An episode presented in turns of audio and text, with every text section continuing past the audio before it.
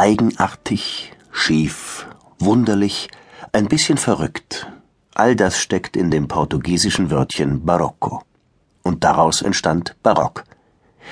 Die erste Hälfte des 18. Jahrhunderts zählt zum Zeitalter des Barock.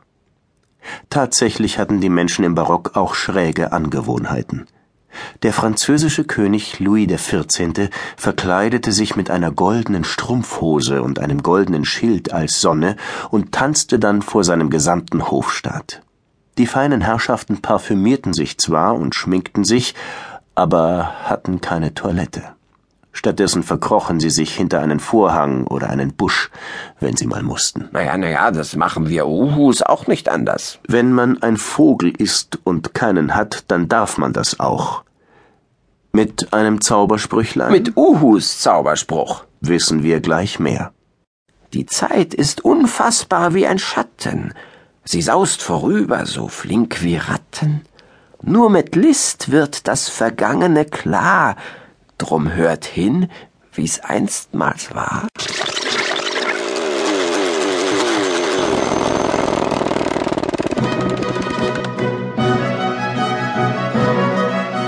L'État, c'est moi. Der Staat bin ich.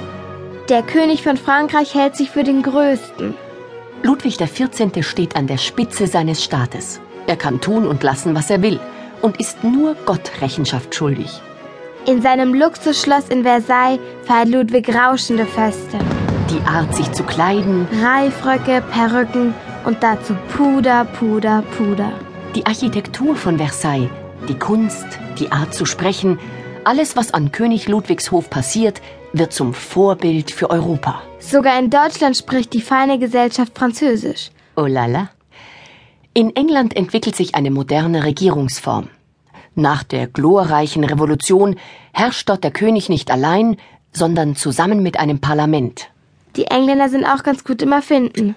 Robert Hooke erfindet die Taschenuhr. Und Aua! Isaac Newton fällt ein Apfel auf den Kopf. Er entdeckt die Erdanziehung.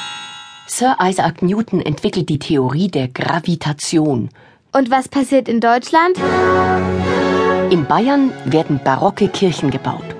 Sie sind im Innern reich verziert mit großen Deckengemälden, Girlanden aus Stuck, Säulen aus Marmor. Und kleinen pausbäckigen Engelchen.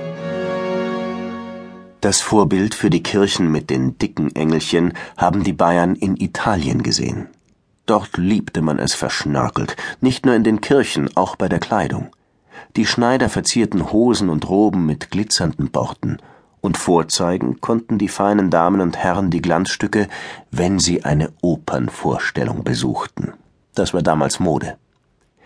Die wichtigste Opernstadt Italiens, eigentlich der ganzen Welt, hieß Venedig. Dort gab es gleich mehrere Opernhäuser. Wichtig war das Opernleben in Venedig, weil alle paar Tage eine komplett neue Oper gezeigt wurde und weil dort jeder in die Oper gehen durfte, also nicht nur die Fürsten, Grafen und Könige. Man kaufte sich einfach eine Eintrittskarte und wenn man Lust hatte auch das Textbuch und eine Kerze dazu, so dass man im Dunkeln die Geschichte der Oper mitlesen konnte. Die Menschen gingen in die Oper so selbstverständlich, wie sie heute ins Kino gehen. Auch der Venezianer Antonio Vivaldi komponierte fleißig Opern. Ach ja, viele Opern, aber noch viel mehr Konzerte. 500 Minimum. Nach Venedig zog es damals alle, die sich für Kunst interessierten und die sich für wichtig hielten.